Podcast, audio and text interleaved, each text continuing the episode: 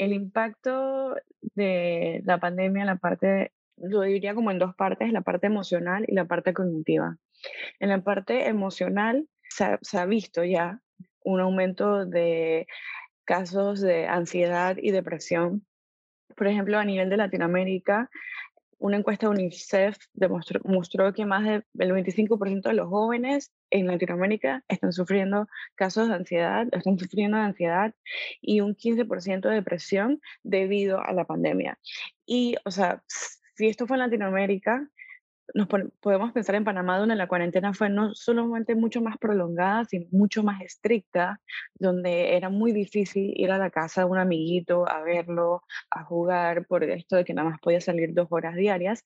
Los casos de seguro son, eh, las cifras son mayores niños que tienen no solamente ansiedad, o sea, ansiedad social, ansiedad por los exámenes, niños que tal vez nunca han hecho un examen en la escuela porque la pandemia empezó cuando ellos iban para primer eh, grado, que ahora van a tener todos estos estresores que no conocían, también estresores en la casa por la pandemia, porque estaban, tenían miedo de un virus que no conocían, por pérdidas familiares, pérdidas de trabajo, de los papás.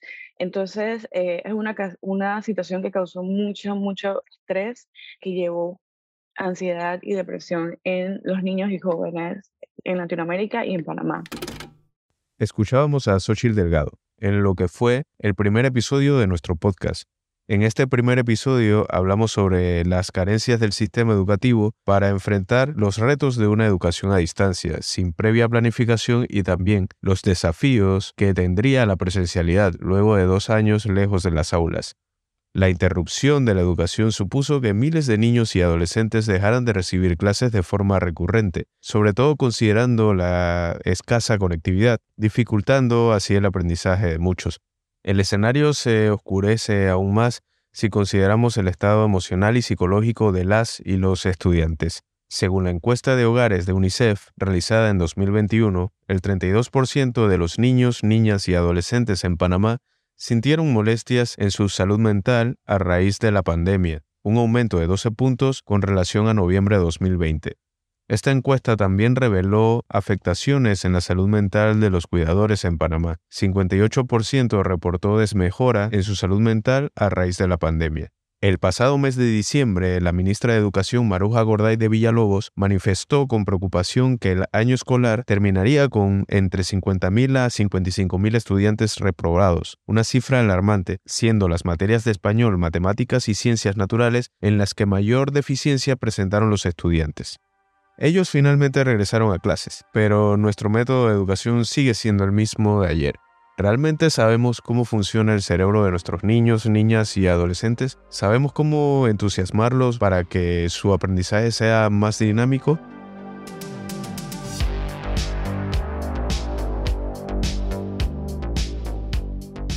Bienvenidos y bienvenidas a Palabra Crítica, el podcast de Antónima.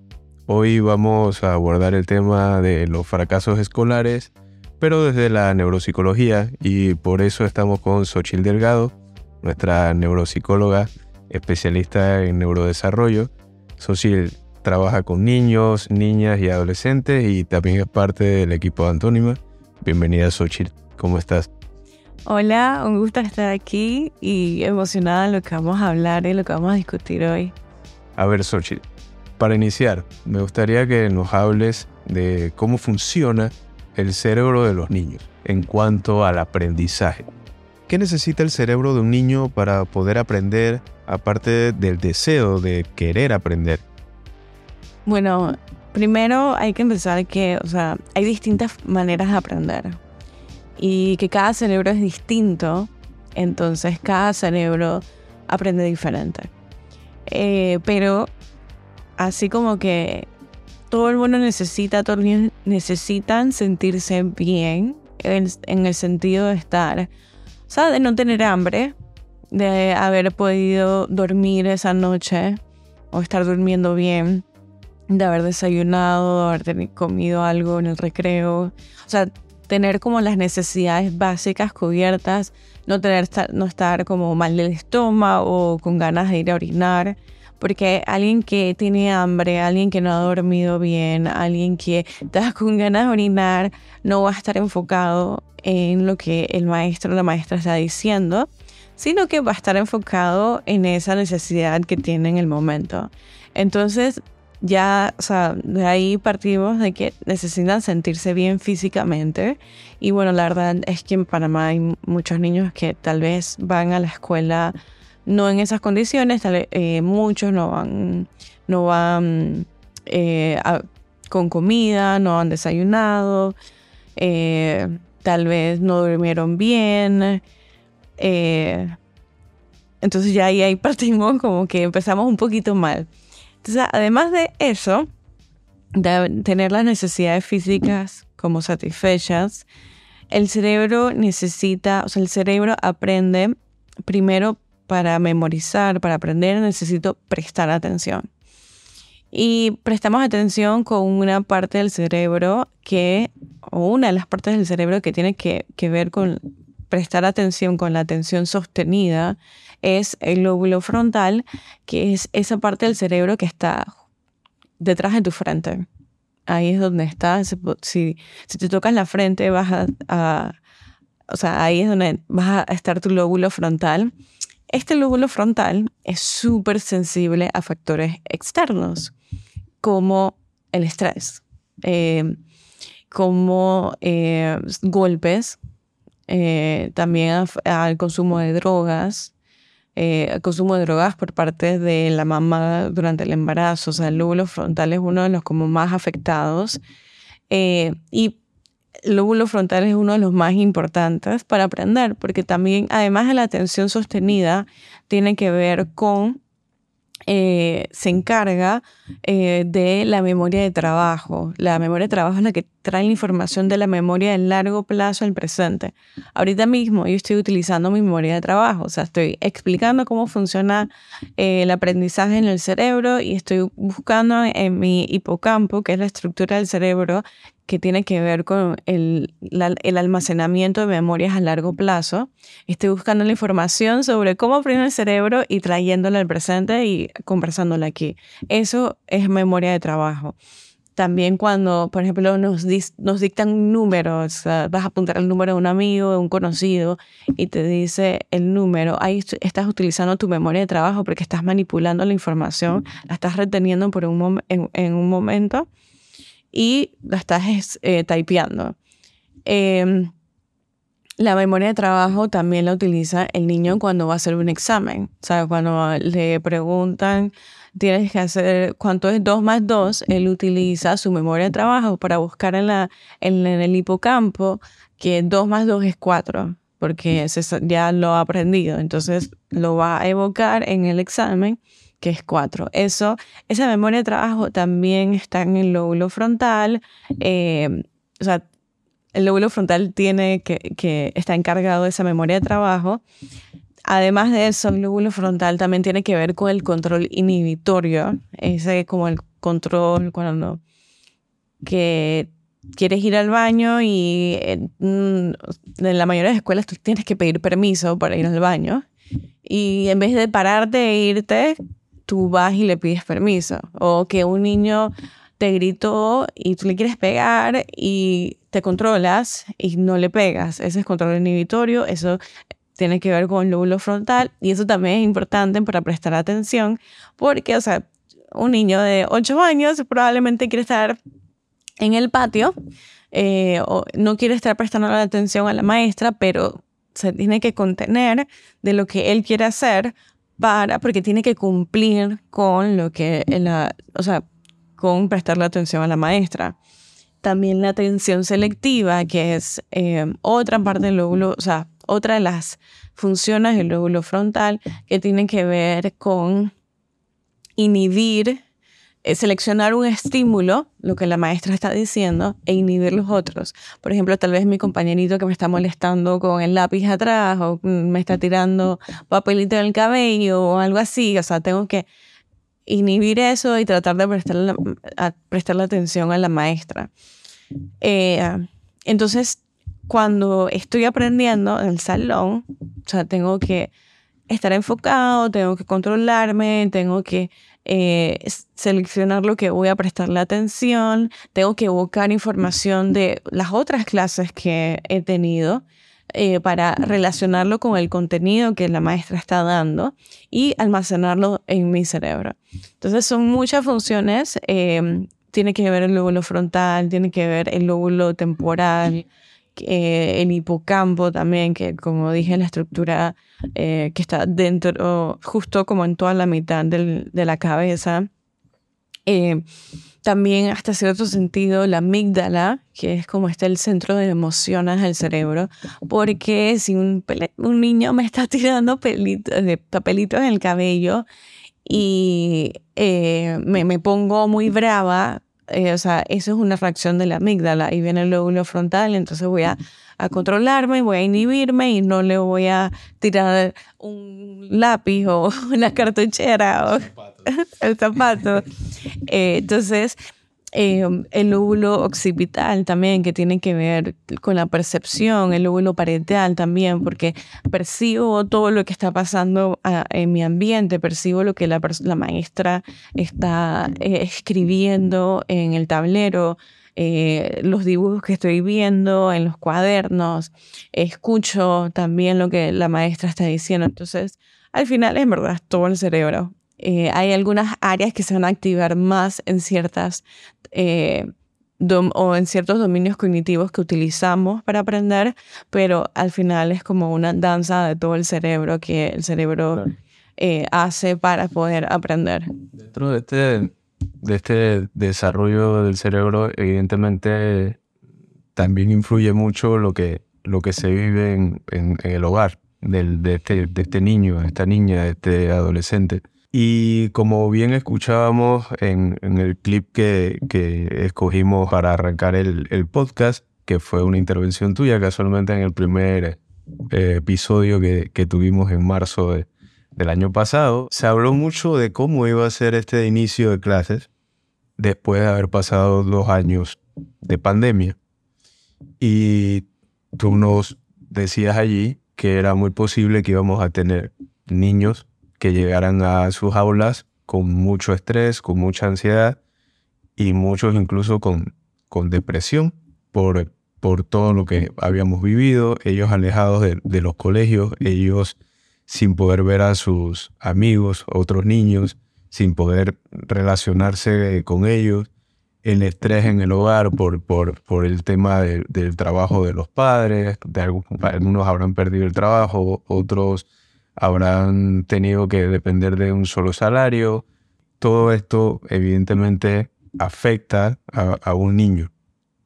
Y, y, lo hemos visto ahora con, el, con, con los fracasos y que eh, en esta semana estamos iniciando pues el, la rehabilitación.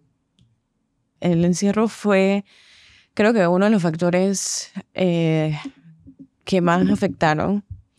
Eh, sí, el estrés, obviamente, pero el encierro, el no poder, no poder ver a nadie. O sea, los niños perdieron un año como mínimo de poder socializar en edades críticas que estás aprendiendo a socializar, eh, que estás aprendiendo como a, a, conocerte, que estás desarrollando tu personalidad.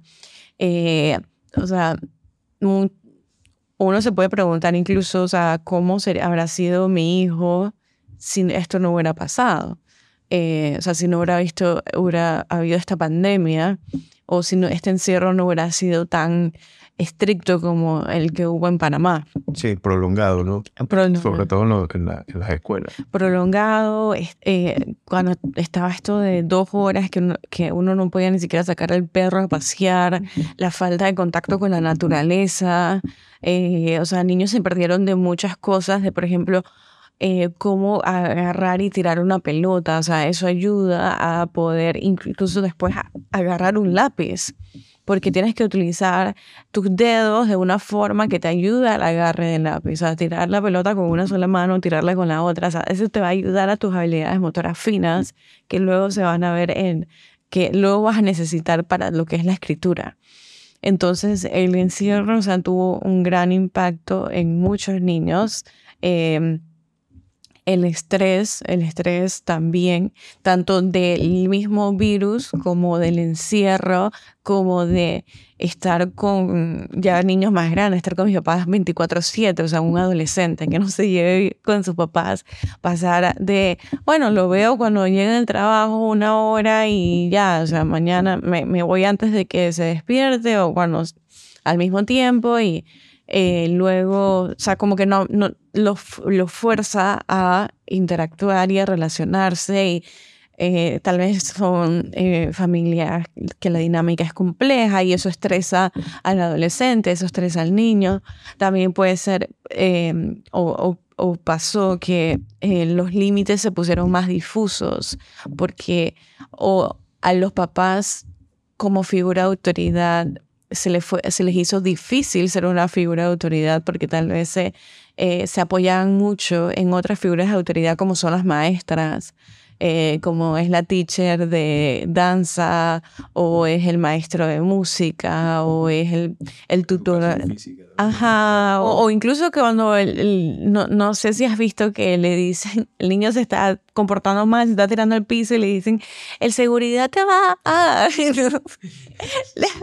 a los papás le quitaron hasta eso, entonces les tocaba ser ellos los, las figuras de autoridad y poner las consecuencias en un momento donde ellos estaban estresados también. Entonces, muchos problemas, trabajo en la calle, o sea, la, la falta de, de ingresos y tal, ¿no? Total. También está escuchando todo este, todo este problema y lo, va absorbiendo.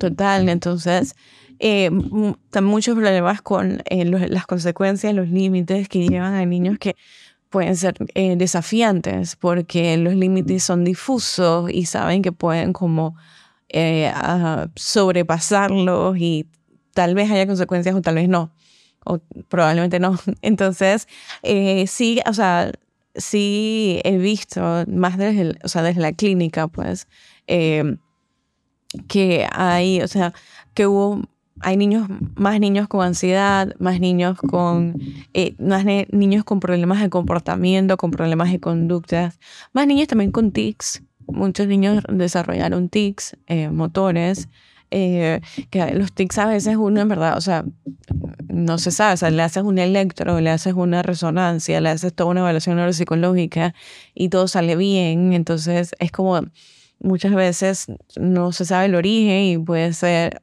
eh, emocional y, o sea, una pandemia es un evento emocional significativo. El virus, o sea, tener un virus que que puede matar a algún de tu familiar o incluso, o sea, puede ser una amenaza para tu propia vida, es estresante. Entonces, eh, eso como a nivel em, emocional, comportamental, a nivel cognitivo, eh, el problema ahora que yo más tengo es poder diferenciar si esto es un, si el niño, por ejemplo, tiene un trastorno de aprendizaje o es que simplemente eh, esto es un, un desfase por los dos años de educación virtual. Porque llegan niños que tercer grado, segundo grado y no saben leer para nada. Entonces, esto es problemas de aprendizaje, esto es un niño que tiene dislexia, o esto es un niño que durante la pandemia sus papás estaban muy ocupados porque estaban trabajando desde casa o estaban estresados porque no tenían eh, habían perdido el trabajo y cayeron una depresión o no, o sea, o tenían que salir, o sea, papás que son personal médico, que, que tenían que salir, pero no tenían quien los cuidara porque no había para quien los cuidara. Eh, y durante las clases virtuales se dedicaron a hacer lo que ellos quisieran porque son niños. Y no todos se van a quedar enfrente de una computadora eh, eh, prestando atención a una pantalla que, que el aprendizaje tiene que ser divertido, o sea, el aprendizaje, que eso es algo que, nos, que siento que le falta mucho a la educación aquí, el aprendizaje tiene que ser divertido porque para que sea duradero, para que el niño de verdad lo, lo, lo absorba, lo almacene y lo retenga.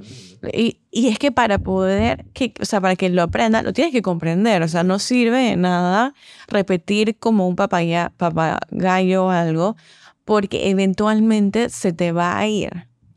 A menos que lo repitas todos los días.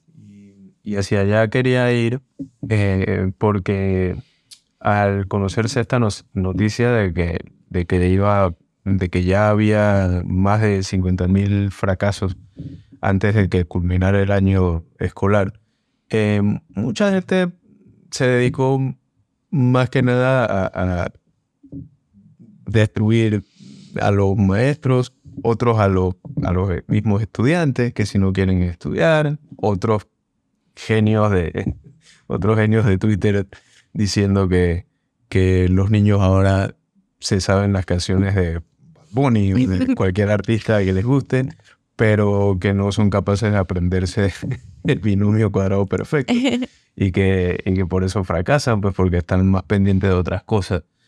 Eh, y, bien recuerdo que tú, eh, eh, dentro de esa polémica, decías exactamente esto de que, de que el aprendizaje debe ser también entretenido, pues debe entretener para que ellos, o buscar la forma de que ellos se entretengan dentro de, los métodos de aprendizaje para que ellos retengan esta información, la comprendan y, la, y, puedan entonces salir bien en, en, sus clases, comprender todo lo que están dando, tanto ya sea en español, ciencias sociales, matemáticas, etcétera, ¿no? Que es lo que estás comentando ahorita. Sí, no, total. Eh, es que, o sea, idealmente, idealmente, o sea, para que el cerebro, la mejor forma de aprender del cerebro es, es cuando un cerebro está motivado, cuando el material emociona, cuando el contenido emociona, porque las emociones son, o sea, eh, hace que uno como libere noradrenalina que ayuda a la formación de memorias en el hipocampo, eh, que es esta área que te hable, esta estructura del cerebro que tiene que ver con las memorias de largo plazo. Entonces, eh, entre que me presenten dos más dos en color negro, en el tablero, o sea, o con tiza en el tablero, a que me presenten una caja con huecos donde yo meto eh, dos pelotas de un lado y dos pelotas del otro lado de colores y que suena y cuando sale salen cuatro y cuánto es eso.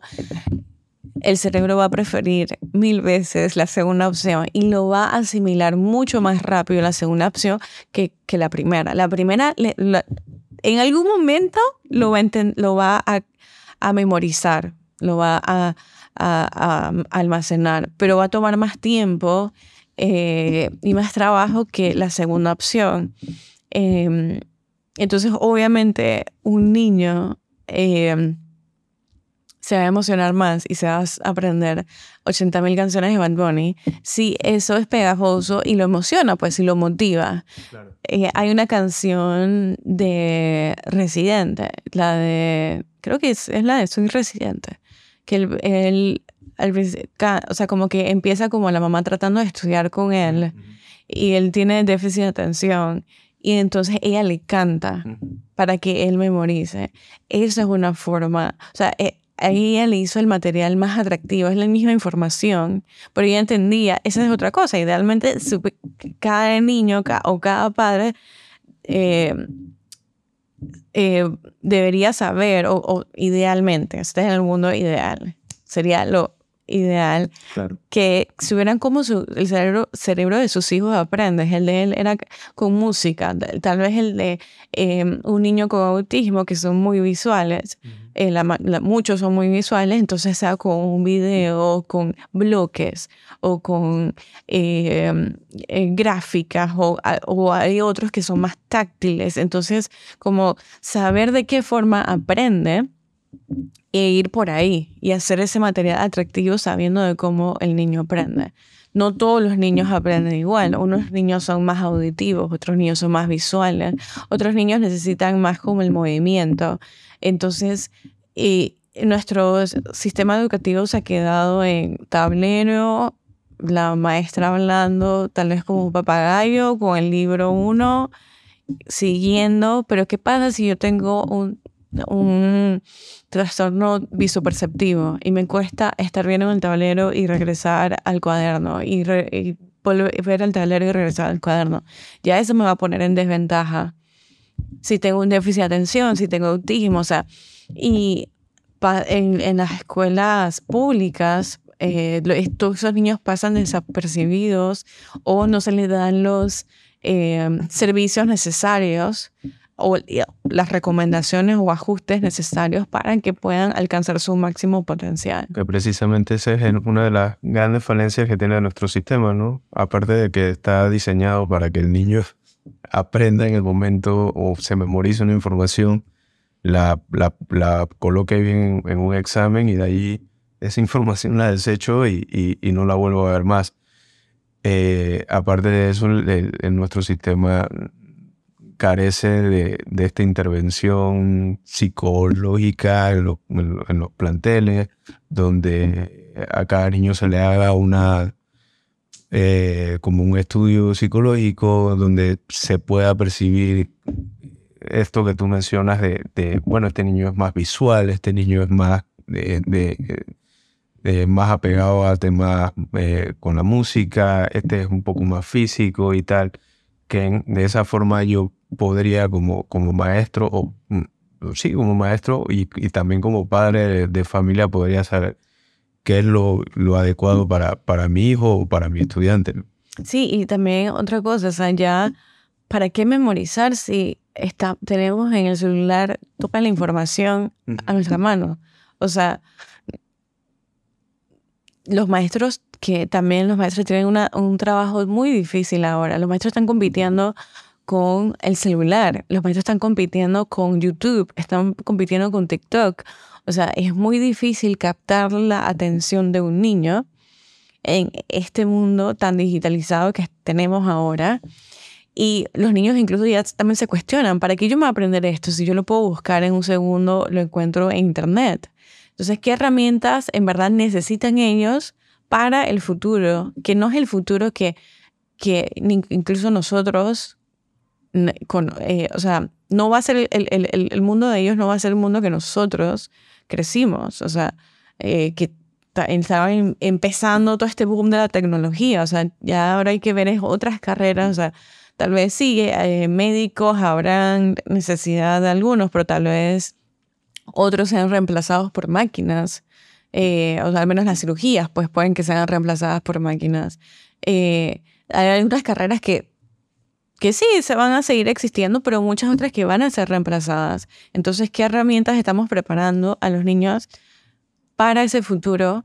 Eh, si seguimos con un sistema educativo que básicamente es como de la era industrial, eh, muy desfasado, eh, y que estamos compitiendo por la atención de los niños y estamos compitiendo contra unas máquinas súper poderosas, súper poderosas, unas eh, software súper poderosos que son muy llamativos, que, están, que ellos sí estudiaron los cerebros y saben cómo llamar la atención eh, para que los niños y adolescentes y pues el ser humano se quede más tiempo utilizando el celular, utilizando la computadora, el iPad, etcétera, etcétera. Entonces, eh, en verdad los maestros tienen un, un trabajo muy difícil y no se les dan las herramientas ni las capacitaciones para cómo sobrellevar esto, de cómo, cómo puedo entonces enseñarle a un niño de el siglo o sea, 21 de, en el año 2022,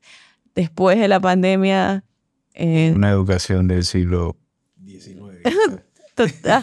no, no, van a, no, van a, no, van a retener esta información, no van a aprender. Y no se, no se hizo tampoco las adaptaciones, o sea, venimos en dos años de pandemia, o sea, no puedes esperar que los niños, ¿sabes? Si no hicieron primero y segundo en personas que lleguen eh, leyendo corrido, o sea, no se hizo unas adecuaciones al contenido, eh, porque tampoco se hizo investigación de cómo estaban los niños, o sea, y eh, probablemente ni, les interesaba como hacer adecuaciones al contenido para adaptarse a lo que el niño sí puede alcanzar después de haber pasado dos años virtuales. Que evidentemente es lo más preocupante, ¿no? Porque ya se hablaba de, de una generación perdida, de, de que íbamos a, a tener un retraso eh, en cuanto a la, a la, educación de posiblemente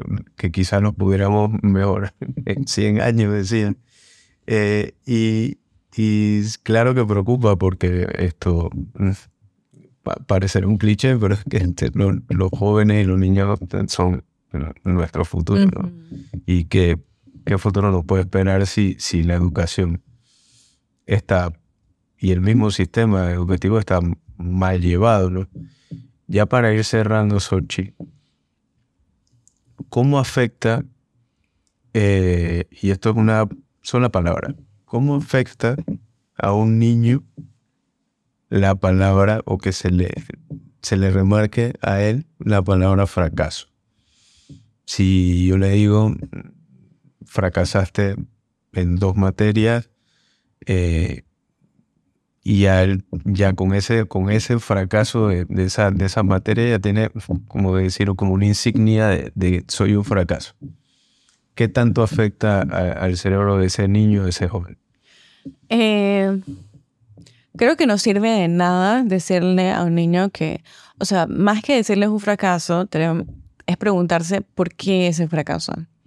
¿Qué fue lo que pasó eh, que, que fracasó? O sea, tanto qué fue lo que hicieron los papás o qué no hicieron los papás, a como también qué fue lo que no hizo el niño, como también qué no fue lo que hizo el maestro, tal vez el maestro lo tenía tirado allá en el último puesto o tal vez el niño, ¿sabes? Está teniendo problemas en casa. O sea, no sirve, al niño no le sirve de nada y más bien puede incluso afectar su autoestima que sea, que, que haya fracasado. O sea, hay que entender por qué el fracaso y también, o sea, cuando enten- entendemos el por qué, ver entonces cuáles son las consecuencias. Eh, o sea, si fue, si es que, bueno, fue un año difícil, eh, fue, habíamos estrés, entonces simplemente la consecuencia es ir a su, su curso de reforzamiento. Pero eh, si fue un año donde eh, los papás ta- estaban trabajando todo el día y el niño llegaba y, bueno, veía televisión y hacían lo que él quería, entonces eh, la consecuencia sería, bueno, vamos a hacer ahora una estructura de una organización en la semana y yo los papás tengo que estar más pendientes, eh, estar más como encima del niño, de que, para, de- dependiendo de la edad también, ¿no? Eso va dependiendo de la edad. Si es un niño de 8 o 9 años, tengo que estar más encima de él, ya sé que si fracasó es porque no estabas lo suficiente encima y tengo que estar como ta- tal vez chequeando más frecuentemente eh, cómo está estudiando, si se lo sabe, no se lo sabe, eh, si es un problema de conducta, entonces entender por qué la conducta, eh, qué es lo que está llevando a esta conducta, qué es lo que está reforzando esta conducta. Eh, pero la verdad es que decirle fracasado y humillarlo, en verdad, o sea, lo que va a crear es, lo que puede crear es más inseguridad en el niño, bajarle la autoestima, eh, le puede dar más ansiedad. No digo que todos, pero o sea, es algo que puede pasar. Eh, y mm, eso es más que aportar, quita. Entonces, es mejor entender por qué, qué es lo que está pasando, qué es lo que puedo hacer para evitar que el otro año no pase. Sí, es un, es un fracaso, pero, pero de, lo, de las derrotas tam- también se aprende. Total. El cerebro aprende más de los errores que, Claro. Que de los aciertos. Exacto. Y yo creo que, pues, digo, yo puedo poner mi, mi propio ejemplo. Yo en algún momento también fracasé. Fui, fracasé muchas veces en la, en- en la escuela, pero, pero no, eso no quiso decir que al final me iba a convertir en una carga. ¿no? Eh, y al final de, de- de mis estudios en, en la escuela, pues obviamente encontré mi camino y lo seguí, que era por el área que me, que me, que me interesaba, ¿no? Eh, y al final sería eso, ¿no? O sea, tratar de estimularlos, estimular a los niños, a los jóvenes, de que, de que mm, sí, se cometen errores, pero podemos eh, aprender de, de ellos, ¿no? Y no señalarlo. eh, más que nada yo diría, ya desde mi, desde mi perspectiva, diría que, que más que nada es un fracaso del mismo sistema y no del, del, del estudiante al final. Sí. Palabra Crítica, el podcast de Antónima. Comunicación para transformar la sociedad.